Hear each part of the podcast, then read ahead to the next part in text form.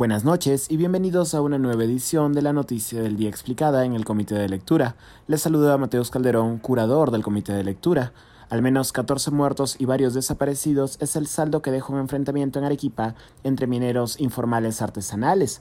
El epicentro de los últimos hechos de violencia ha sido la zona minera de Atico en la provincia de Carabelí, donde el miércoles y jueves de la semana pasada grupos de mineros artesanales se enfrentaron por el control de la zona en donde se extrae oro.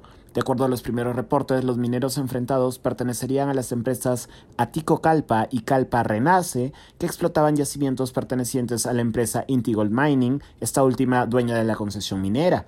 Intigold Mining, según su representante legal, reconoce a Atico Calpa y no a Calpa Renace, grupo sindicado como organización criminal, pero a pesar de haber solicitado el desalojo de este último grupo ya en el año 2021, las autoridades no han hecho nada para desescalar el conflicto.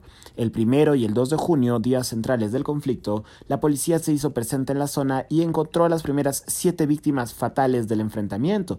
Se sabe que parte de los fallecidos habían sido contratados para desalojar a los mineros de Calparrenace, 32 mineros quienes portaban municiones, chalecos antibalas, pistolas automáticas y hasta un fusil fueron arrestados. No obstante, prontamente residentes locales, familiares y amigos de los mineros empezaron a exigir la búsqueda de varios otros ciudadanos desaparecidos. El pasado martes 7 se produjo un primer bloqueo de la carretera Panamericana Sur como forma de protesta después de que se encontraran otros siete cadáveres en una zona conocida como Guanaquita.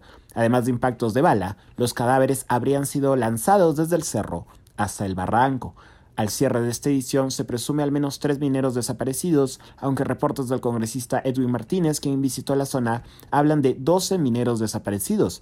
20 fiscales y 100 policías también han sido enviados a la zona para ayudar con las diligencias de la investigación. El Ministerio Público ha informado que pedirá prisión preventiva para quienes, tras pasar por la prueba de absorción atómica, resulten implicados en la matanza. Al día de hoy, según información de la empresa Intigold, son 2.000 los mineros informales en la zona.